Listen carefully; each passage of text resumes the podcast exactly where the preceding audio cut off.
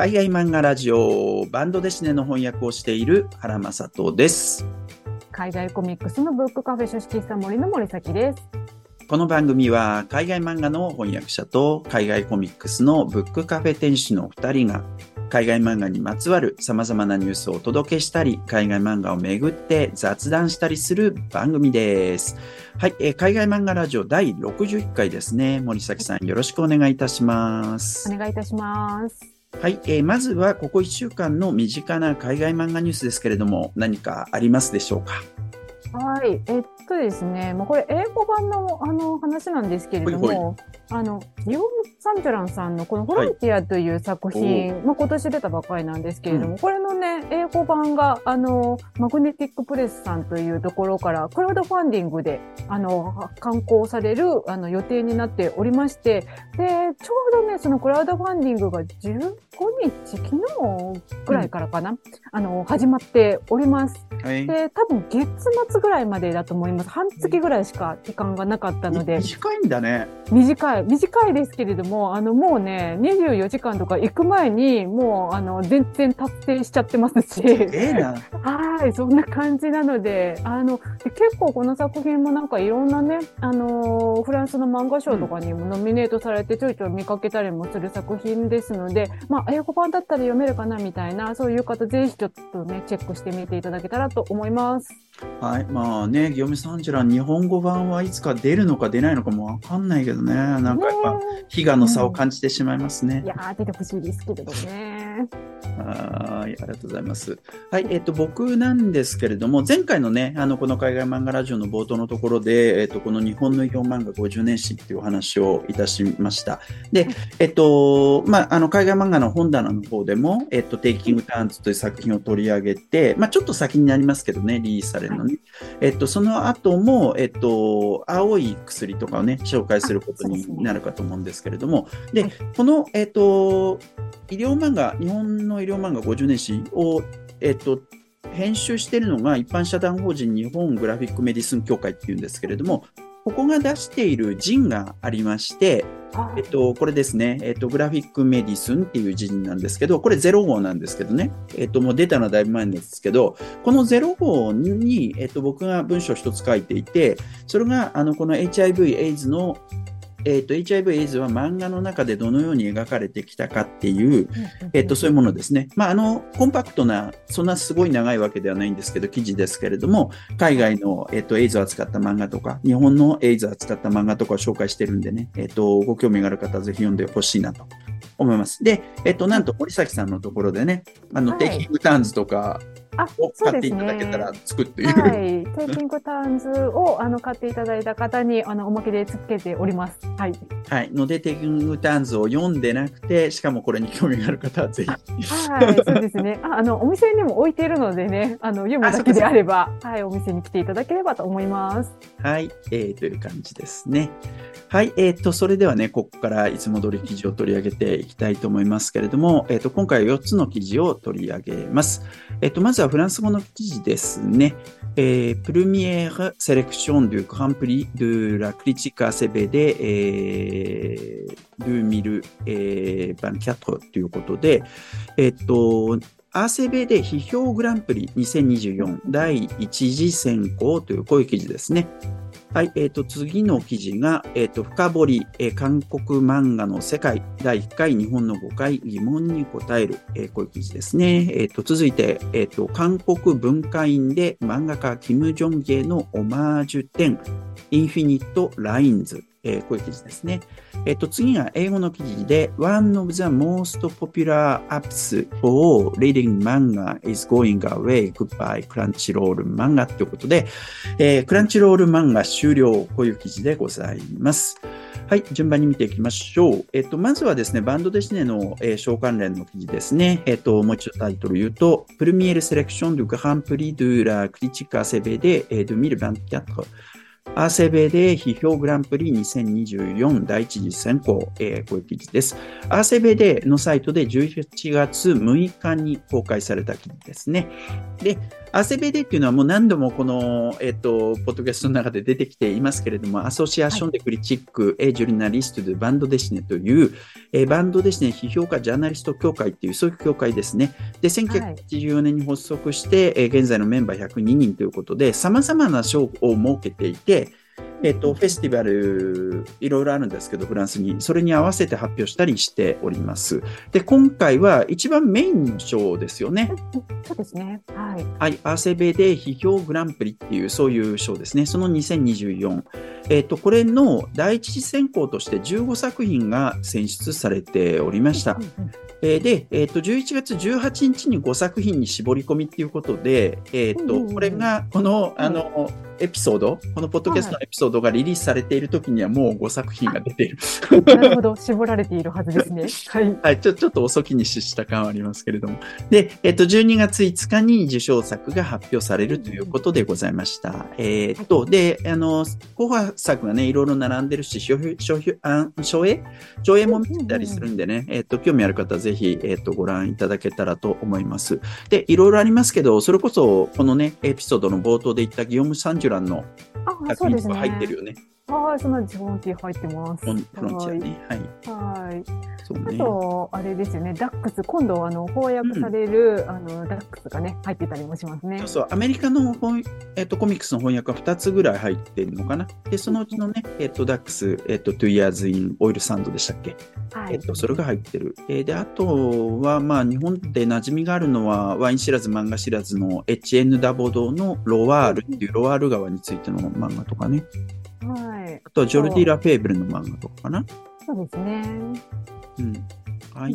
ということですね。はい。興味がある方、ぜひ覗いてみてください。はい。えー、っと、それから、えー、っと、続いて、韓国の漫画についての記事ですね。はい。えー、っと、タイトルが深掘り、えー、韓国漫画の世界、えー、第1回日本の、えー、5回疑問に答えるということで、えー、新聞化オンライン、えー、で11月10日に公開された記事でございますね。で、ライターの飯田一志さん、まあ、何度かね、このポッドキャストでも言及されている方ですが、えっ、と、飯田一志さん、それから翻訳者コラムニストのソン・ジョンウさん、えー、韓国の方ですね。それから Webtoon 制作会社代表のイ・ヒョンソクさんの3人による連載ということで、えっと、毎月1回、えっと、掲載されるそうなんですけど、その第1回ということで要注目でございますね。そんな長い記事でもないし、あの、とても興味深いんで、ぜひ、あの、実際読んでいただきたいですね。で、えっと、ちょっと、あの、なんか要約的に言っておくと、えっと、日本の漫画アプリえっと、今や漫画をね、アプリで読むっていうのはすごく普及してるわけですが、そのアプリのシェア1位を誇ってるのが今、ピッコマですけど、ピッコマの売り上げの半分は実は日本の漫画なんだけど、残り半分はウェブトゥーン。なんです。で、まあ、今や日本語でも相当読めるようになってるわけですけどね。そうですね。はい。で、Web2 の歴史っていうのは実はそんなによく知られてはいなくて、いろんな誤解があると、日本でね。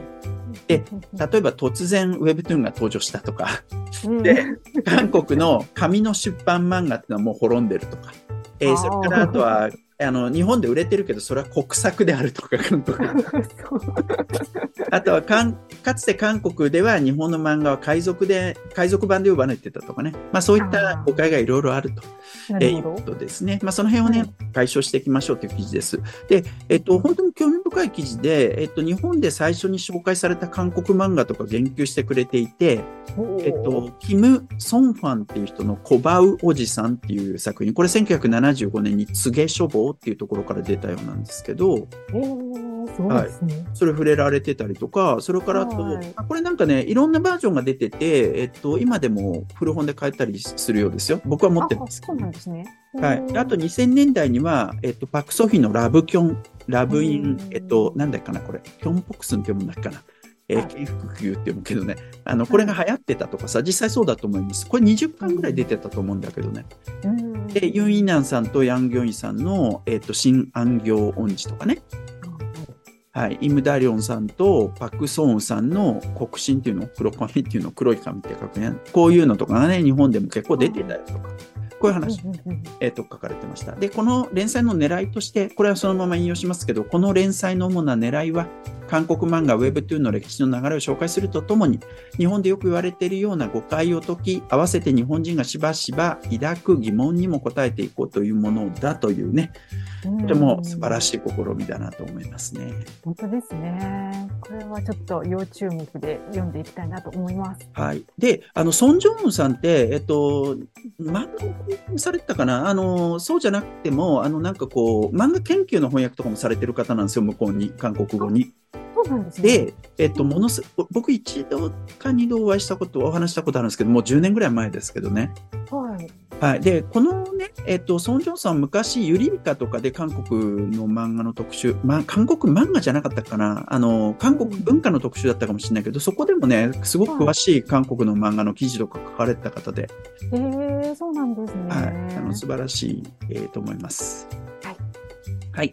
えっと、続いてもう一つ韓国関連の記事なんですけど、今度は韓国人作家のフランスでの展覧会に関する記事ですね。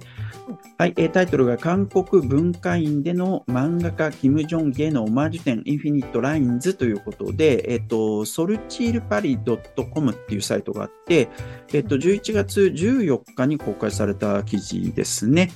えーで、えっと、韓国人イラストレーター漫画家のキム・ジョンギ、えーという人がいて、この方はですね、超絶技巧の絵師として日本でも高く評価されておりました。えっと、ところがですね、昨2022年の10月3日にパリに滞在してて、これからニューヨークのコミコンに向かおうっていう、その時に空港で倒れて、47歳の若さで亡くな亡くなってしまったんですね。はい。で、えっと、パリで最後にライブドローイングを行っていたパリの韓国文化院、えーというところがあるそうで、ここでね、キム・ジョンギの作品展、えっと、無限の線、えーまあ、これがインフィニット・ラインズってことですけどね、無限の線、はいキム・ジョンギの芸術を通してっていう、そういう展示が行われると。えーで、これが11月16日から、えっ、と、今年のね、えっ、と、2024年、来年の3月16日までっていうことで、結構長く、えっ、と、やっていますね。はい。えっ、と、長さ10メートルのフレスコ画がとかね。すごいですね。10メートル。はい。第一章、様々な作品が展示されるということでございますね。あの、これからパリに行く予定がある人、これぐらいいるか知りませんけど。ねえ、ちょっと見たい気もしな、しますけれどもね、遠いな、はいぜパリは。訪れていただけたらと思います。で、あの、この記事はね、フランス語の別の記事にもなってました。あの、この話題はね。ではい、えっと、それによるとなんかね、韓国のパジュっていうところには、キム・ジョンギのミュージアムがオープンするのかしたのからしいね。ええそうなんですね。はい。なんかそういう話題も出ておりました。で、キム・ジョンギは日本でもね、えっと、本が販売されてたし、寺田克也さんとのね、あの、イラストして出てたりってことでね、ご存知の方いらっしゃるかと思うんですけれども、えっと、なんか、ね1周年、1年というこ本とでね当です、ね。あっという間ですね。はい、こんな話題を取り上げさせてもらいました。はい、えっ、と、続いてですね、最後にアメリカにおける日本漫画関連の記事ですね。えっ、と、タイトルが One of the most popular apps for reading manga is going away. Goodbye Crunchyroll 漫画 ということで、クランチロール漫画終了というこういう記事ですね。で、いつも参照しているポップバースで、えっ、と、11月13日に公開された記事でございます。えっ、と、日本のアニメの配信で有名なストリーミングサービスのクランチロールというのがありますけれども、えここがですね、クランチロール漫画というアプリを運営してまして、はいえっ、と、なんとね、これ、10年前からやってたんだそうですよね。そんな前から。うん。へで、えっと、それが、えっと、2023年12月、来月にサービスを終了するという、そういう記事でございます。はい。で、クランチロール漫画はですね、講談社の作品を中心に、えっと、日本の漫画の英訳をはい電子で提供してたんだそうです。えっと、ところがですね、今年2023年5月に、講談社が直接アメリカで K 漫画という、あえっと、サービスをリはいリースしたわけですね。前取り上げましたね。え っと、そういうこともあって、売り上げが低迷するということで、えっと、サービスが終了するっていうことでね。ああ、なんと、残念なことですね。はいまあでもしょうがないですね。しょうがない、しょうがないし、もう諸行無常だなとも思もし。うん、まあ、そのあたりはやっぱね、入れ替わりね、激しいと思います。いろいろね、ああねありますよね。そうそう、それだけだからなんかこう、漫画の電子の可能性があるからこそ、かんあの、講談社とかさ、あるいは集英社とか、小学館とかもそうだったと思うけど、直接ね、はいうんあの、なんかこう、アメリカの市場でやっていくっていう風になってったっていうことでもあるし、うんまあ、あの、興味深いですよね、とてもね。そうですね。まあうん。ね、あの、愛用されていた方にとってはすごく残念な記事ですけどもね。はい。はい、残念だけれどね。まあまあ、でもこれまでのね、クランチロールのその役割っていうのもすごいねぎらいたいっていうかね、うんあすごく本当、えっ、と、大きな役割をしてバトンバトンタッチしたっていうことなのかなとはい。思いますね。はい。はい、えー、そんなところでよろしいでしょうか。はい。はい、えー、ということで今回の海外漫画ラジオはこれで終わりです。海外漫画ラジオは毎週火曜日12時の配信で場合によっては木曜日12時にも配信するかもしれません。僕らもう一つ海外漫画の本棚というある一つの海外漫画を取り上げ、その作品についていろいろおしゃべりするポッドキャストもやっていまして、そちら毎週金曜日の夕方、番外編があるときは日曜日の朝更新です。よかったらそちらもぜひチェックしてみてください。それではまた次回お会いいたしましょう。ありがとうございます。